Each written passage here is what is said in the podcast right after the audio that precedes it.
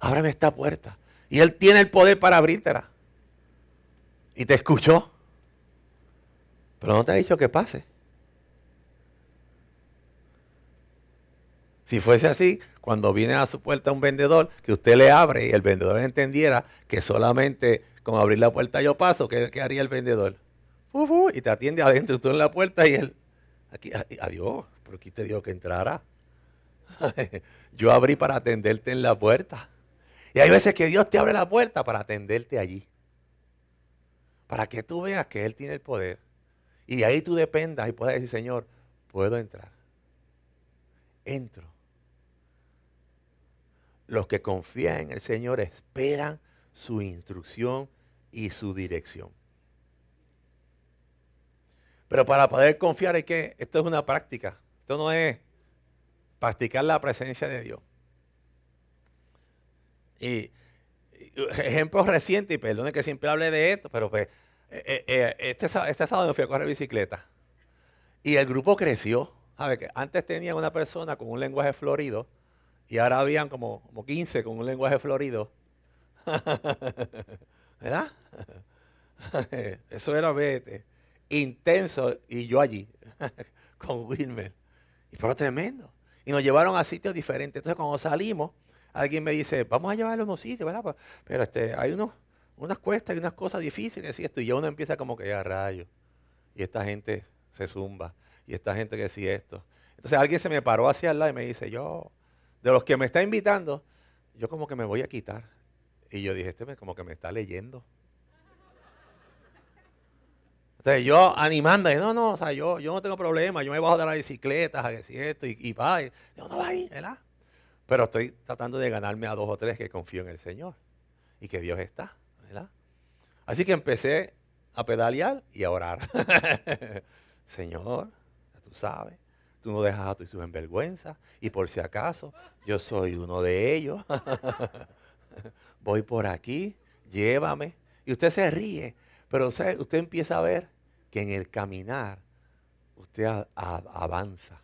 Y usted sabe que usted está avanzando y usted me dice, adiós, pero, pero voy con el grupo, voy, voy con ellos.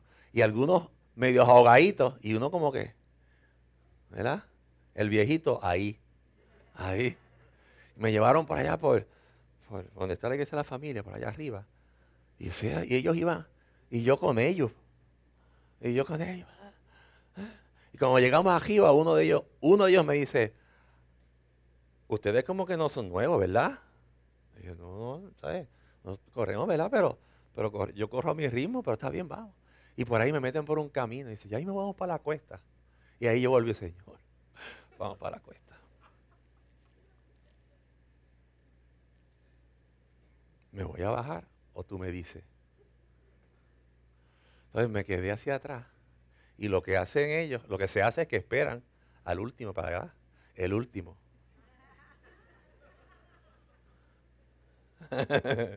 el último que se tiró, porque yo, ¿sabes? Yo eh, miro.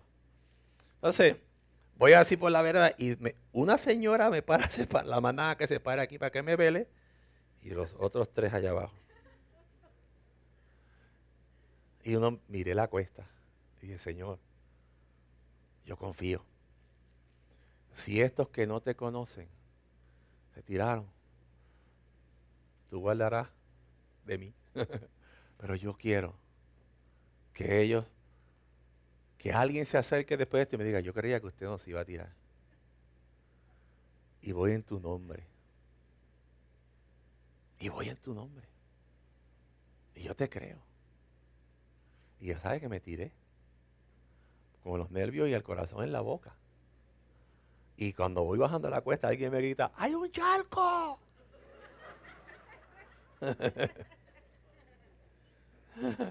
Aquellos que tienen habilidad saben hacer. Pues, lo pasé. Me paré bajo un palo a pasar el. Y uno se me acerca y me dice: Yo creía que usted no se iba a tirar. Aleluya. Aleluya. Los que confían. Yo sabía, yo sabía que era yo. Y los traje por toda la juta. Y nos paramos allí, al lado de Harry Y empiezo y me siento al hoyo, mira, por ahí queda la iglesia donde yo me congrego. Porque pocos saben que yo soy pastor. Ah, de verdad, sí, mire, por aquí, por esta recta, ¿saben? Me fui sentando con dos o tres de ellos que sé que están ya ahí como que mareaditos. Mire, por ahí es la iglesia. Y yo llevo orando por ellos. Y sabes que me llaman o me invitan, porque tengo la mirada puesta en, tres de ellos, que me preguntan. Y ya hubo uno que me dijo, ¿usted es el pastor de Luisma? Yo, sí. ¿Es verdad? Sí. Yo soy el pastor. Ah. Así que ya le dije a Luisma quién es. ¿A qué? ya se lo diré. Y sí, yo soy. Mire, y es por ahí. Ah. Porque si usted trata de ver a Dios en todo momento, en todo lugar donde Dios lo ponga, usted va a ser útil en sus manos. No se, va, no se va, no se las va a echar. Va a saber que es Dios. Va a saber que Dios está con usted y Dios abre puertas. Y vamos a aprender a antes de resolver los problemas, preguntarle, Señor, ¿cómo yo resuelvo esto? Señor, ¿qué yo hago? Y muchas veces el Señor lo que te va a demandar es, espera en mí. Mí. Aún tú sabiendo cómo vas a resolver, Dios te va a decir, espera en mí. Porque va a preparar tu corazón y el corazón de la otra persona. No tomes decisiones a lo loco, por emoción. Si yo me hubiese tirado por esa cuesta emocionalmente detrás de ellos a las millas, pudiera estar seguro que en el bache yo hubiese caído.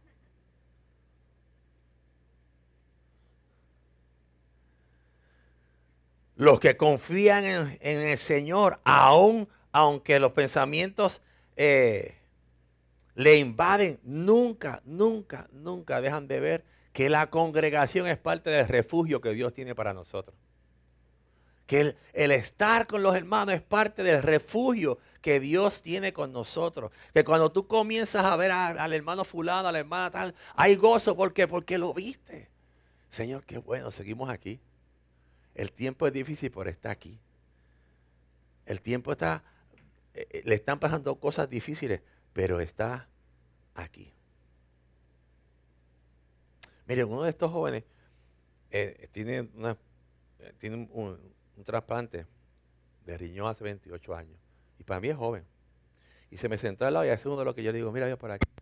Y él se me queda mirando y me dice, ¿sabes qué? Yo no me quito. Yo dije, este, va a ser, este en Cristo va a ser de los buenos. Tiene un trasplante de riñón 28 años y cáncer en la piel. Y le estaba dando la bicicleta conmigo allí. Todo uniforme, todo con mangas hasta abajo pero ahí. Y, me, él es el que me, nos guiaba, coge por aquí y coge por allá. Y no se sentía bien. Y yo me siento al lado de él y le pregunto, mira, porque yo pensaba que el, el era de hace como un año. Y dice, no, hace 28 años. Y tiene un, teléfono, tiene sincronizado que cada cierto tiempo le suena para tomar ese medicamento. Y yo dije, este tipo en Cristo es un monstruo. Porque si en el mundo no se quita y ese no habla malo. Y sigue Y yo, honestamente, yo lo miré así. Yo dije, yo con cáncer en la piel no cojo sol. Ni salgo. ni salgo, ni hago nada. Estoy en el aire acondicionado, mira, cuidándome. Y este tipo está haciendo lo que le gusta. Me dice, y entonces me dice, me, se me quedó así mirando me dice, yo le doy gracias a papá Dios, porque todavía estoy aquí. Y Señor, gracias, porque ese me dio la clase a mí. En ese momento que le estoy explicando donde yo me congrego, me dio un curso rapidito ahí. Porque llega un momento dado en la vida que uno quiere quitarse. Que uno se, se, se autojustifica. Pero los que confían en el Señor. Y Él ni sabe en quién confía. Y Señor, gracias, gracias. Hay beneficio en confiar en el Señor. Hay beneficios en la vida de aquellos que confían, porque los que confían en Jehová tendrán alegría aún en medio de las pruebas. Tendrán alegría en medio de las pruebas, ¿por qué? Porque saben que Dios está. El Salmo 5, 11 nos dice, pero alegres en todos los que en ti confían, den voces de júbilo para siempre, porque tú los defiendes. Pero alegres en todos los que en ti confían, den voces de júbilo para siempre, porque tú los defiendes. En ti se regocijen los que aman tu nombre. Mire, cuando usted está anclado y sabe al Dios que usted ha creído, usted cuando no responde de la baqueta, no toma acciones a, ah, que yo me siento así. Es que yo pienso en esto, es que yo pienso en aquello, es que yo pienso, mire, el jueves, los que estuvimos aquí, el jueves fue, a mí, lo más que me impresionó, todas las cosas me impresionaron el jueves, pero yo dije, el agua nunca me ha llegado aquí. ¿Y cuántas veces me he levantado diciendo, ay, yo me quedo en casa? Hoy. Es porque yo me siento como que. Porque yo. Y cuando aquel individuo enseñó aquella foto de la cajetera para ir a administrar, y, y si ustedes se fijan, los que estuvieron, la motora estaba en una esquina ya tirada, y aquella cajetera tenía zanjo, yo dije, ni en bicicleta pasó por allí. Ni para divertirme, ni para coger. Y ellos van por ahí. Y cuando dijeron los niños que iban a la escuela, que se van lunes, que se van domingo y regresan viernes, a pie. yo, dije, yo a esta altura no sabría leer. Ah, que tener visión. Y aquellos niños salen a la escuela y se van con los domingos por la tarde caminando por el monte, cruzando por río para llegar a, donde, a donde cogen las clases y se quedan allá y no se quedan en hoteles ni nada. Y los viernes regresan a pie otra vez, Señor, los que confían en Jehová. Los que confían. Saber que en algún momento dado Dios tocó el corazón de ese hombre. Saber que de generaciones Dios tocó al abuelo, al papá y, le llegó hasta él. Y ahora él está viviendo un momento diferente porque su familia le ha confiado al Señor. Y entonces eso nos lleva a pensar, Señor, ¿estaré yo en la lista de los que confían en Jehová? Y yo no sé usted, pero cuando uno le pasa algo difícil, hay gente que se le nota en el rostro, pero el rostro hace... A nosotros, a mí se me nota. Entonces, tú quieres evitarlo, pero la persona que te conoce, en este caso nuestras esposas nos conocen y te preguntan, ¿te pasa algo? No. ¿Estás seguro? No. Y no es que no se te mueva el piso, es que puedas sacudirte de él. Es que puedes decir, para Señor, tú tienes algo de aquí yo voy a aprender. Algo de aquí tú me vas a enseñar.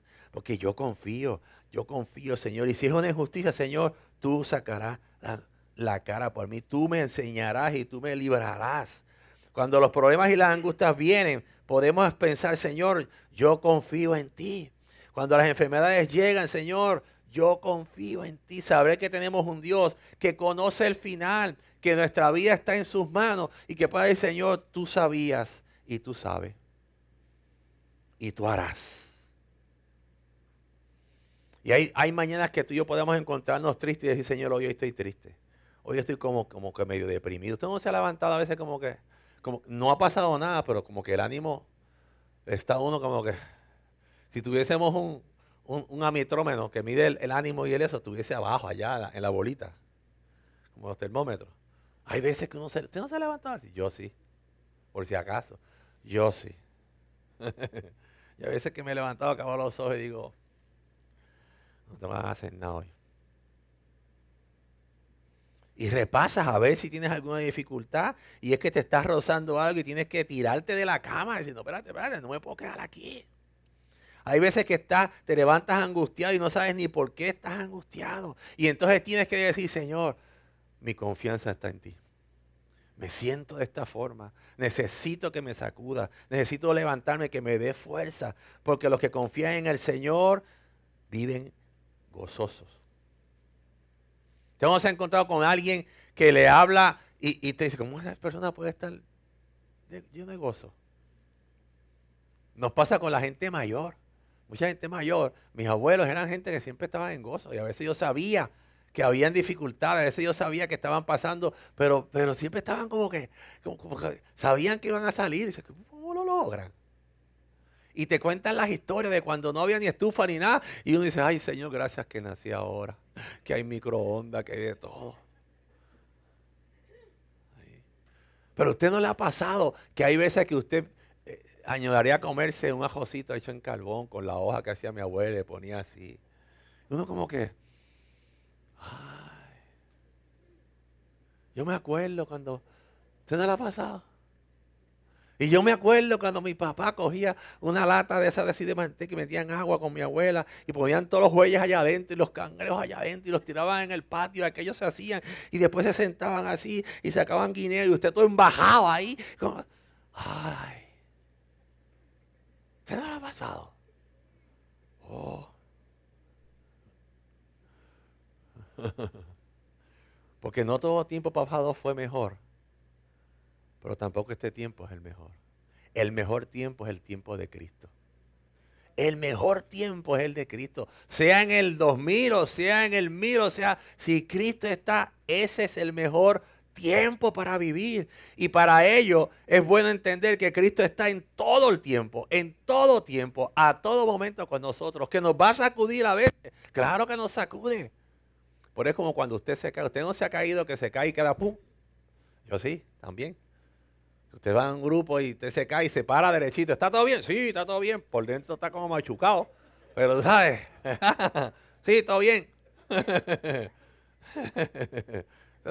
y usted da tras pies, o a veces en los pies, usted empieza y se cayó, pero se para. Eso es, aquí estoy siempre parado. Y todo bien. Pues a veces en el Señor hay que hacer lo mismo. Me caí, me levanto rápido, Señor. Estoy de pie. Está todo bien. Está todo bien. Me duele pero está todo bien. Sigo para adelante. Los que confían en Jehová buscan la manera de no vivir angustiados. Salmo 112, 7 dice, ellos no tienen miedo de malas noticias, confían plenamente que el Señor los cuidará. Nueva traducción viviente. Mire, las malas noticias van a llegar, pero en medio de ellas Dios va a estar. Y nos va a sacudir momentáneamente, pero, pero es usted y yo no desear vivir en esa angustia en esa tristeza. Eh, eh, eh, son, esta gente que siempre tú le das una noticia buena y al final te dicen, vamos a ver cuánto dura. ¿Sí? Siempre, siempre deja ver. ¿Sabes? Al final te... Y, vienes y, le entregas tu vida al Señor y te convierte y siempre va a venir alguien que va a decir, ay, ahora te metiste religiosa. A ver cuánto te dura. A ponerte el pie. A ponerte el pie. A que. Entonces te enfermas y te dice alguien, órale a tu Dios. Y te pone a dudar. Estaba escuchando eh, eh, una enseñanza de, de Atkins. Atkins es Robert, Robert Dawkins. Y él decía, él, estaba contando que estaba hablando con una, estaba, estaba en un avión, y iba, y, al lado se le sentó una joven, y empezaron a hablar, a alguien se le empezaron a hablar. Y no sé cómo cayeron en el tema de que, de, que, de que él pregunta que usted cree que yo soy. usted me parece, usted me parece, por ejemplo, no me acuerdo qué le decía, pues un abogado, y no. Usted me parece, pues usted tiene parecido a, le dijo a un rapero, es un pelado así. Al final de cuentas, dijo, no, yo soy un ministro. Y ella dijo, ¿ministro de qué? De educación, de esto, ¿verdad? Y no, no. Y cuando le explica, ella como que, la persona como que lo miró como así, como que, un religioso más. Entonces él, habla que estaba así orando y que, y que, y que Dios le puso en su corazón mostrarle que el Dios que él creía era verdadero. Dice, usted tiene un dolor aquí en la cervical. Y yo cuando escuché eso, este tipo está bien loco. Usted tiene un dolor en la cervical, le está contando. Y la persona le dice, bueno, pero ¿de qué? No tiene como un dolor aquí. Y le dice, yo le voy a, yo le voy a, voy a orar, ¿usted cree? Yo voy a orar para que Dios le quite ese dolor. La persona no creyente, yo voy a orar para que Dios le quite ese dolor. Y yo pensé, ha arriesgado este tipo. ¿Verdad? Y entonces él dice, mi Dios es un Dios de riesgo. Y aquel que cree en el Señor se atreve a tomar riesgos en su nombre. No es que Dios va a hacer lo que yo quiera que haga. Es que Dios se va a glorificar en la vida del que no cree para que le crea. Y digo, wow. y oró por él. No terminó la historia, pero yo estoy seguro, yo no la terminé de ver, pero yo estoy seguro que Dios hizo algo. Pero yo me grabé, Señor, tú eres un Dios de riesgo. Tú eres un Dios de riesgo. Y hay veces que nos arriesgamos por nosotros.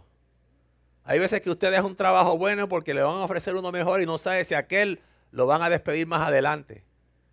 Pero se arriesga porque, porque es pro usted. Pero cuando tú y yo nos arriesgamos por Cristo, Dios hace.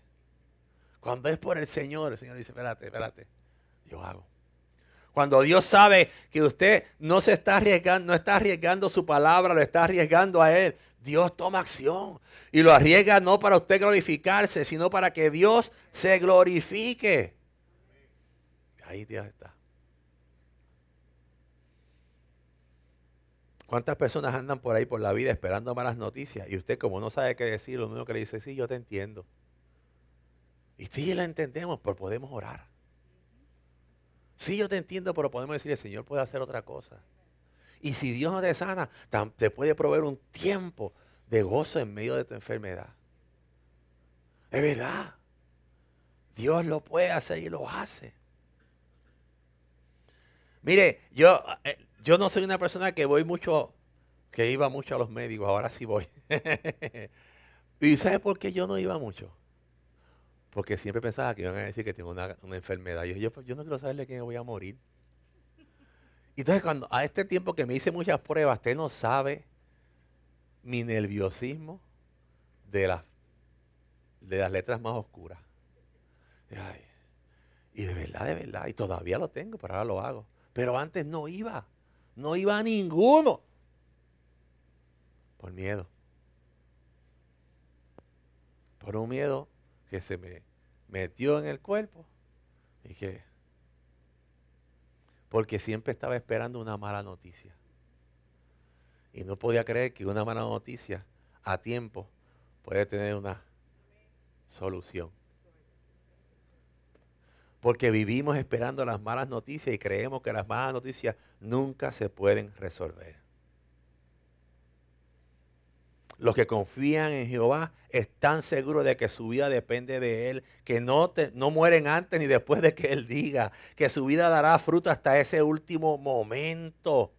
Su familia está en sus manos. Todo lo que dejen, Dios lo, lo prosperará y todo lo que hagan, Dios lo prosperará porque es por Él y para Él. Los que confían en Jehová prosperan en lo que hacen. Y nosotros tenemos una prosperidad limitada. Porque nuestra prosperidad es de chavo. Nuestra prosperidad, cuando usted le dice, no, ese es próspero. Próspero yo, eso sí, yo lo que tengo son una cuentita de ahorro ahí chiquitita. Pero sabes que tú y yo somos prósperos. Porque antes estábamos muertos en pecado y ahora vivimos para Cristo. Ya eso es prosperidad. ¿Sabe? Lo demás son añadiduras. ¿Sabe? Antes usted estaba muerto y ahora usted está vivo. Usted es un milagro andante. Usted Dios le cambió la ruta. A usted Dios le abre puertas. A usted Dios lo prospera día a día. Aunque la cuenta esté en cero, usted no pasa hambre. Somos prósperos. ¿Y cómo no servirle a un Dios que me prospera todos los días? Todos los días. Que usted ya abrimos los ojos, Señor un día más que me regala de vida. No ponemos nuestra confianza en la gente sin antes ponérsela al Señor. Y Dios nos guía. Hay veces que no somos prosperados porque la razón por la cual queremos que Dios nos prospere nos separa de Él. Hay gente que usted sabe y usted ve que Dios los prosperó cuando no estaban, prosperó económicamente, cuando, cuando, no, cuando no tenían, estaban al 100. De momento prosperan y los deja de ver. Porque es que hay que seguir. Y se enredan en el trabajo, se enredan en todo. Y le damos gracias a Dios de lejito. Pero dejamos de congregarnos. Porque la prosperidad se hace nuestro Dios. El estatus se hace nuestro, nuestro Dios. Y entonces ya le perdemos la pasión a congregarnos.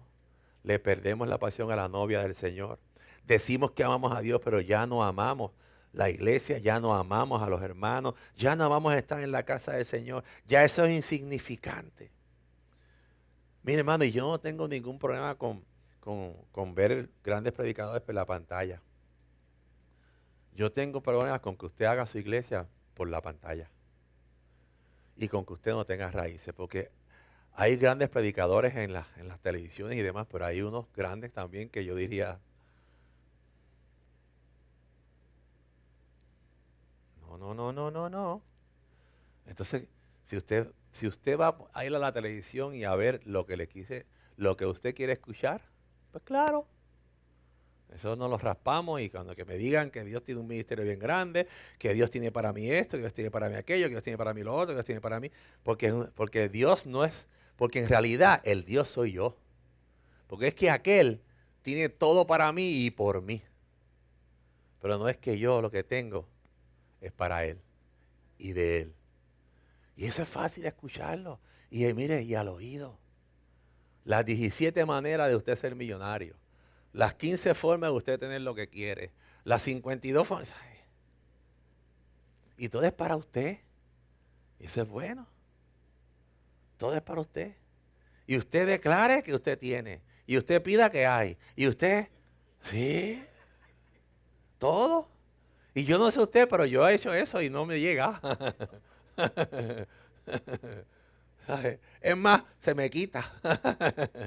¿Por qué? Porque Dios lo que pesa es el corazón, no lo que usted pida. Y si Dios sabe que lo que usted está pidiendo lo va a apartar de Él, no se lo va a dar. Por más que usted brinque y salte, no es para ti. O le va a hacer daño, no es para ti. Porque los que confían en el Señor antes de abrir su boca están acorde al corazón de Dios.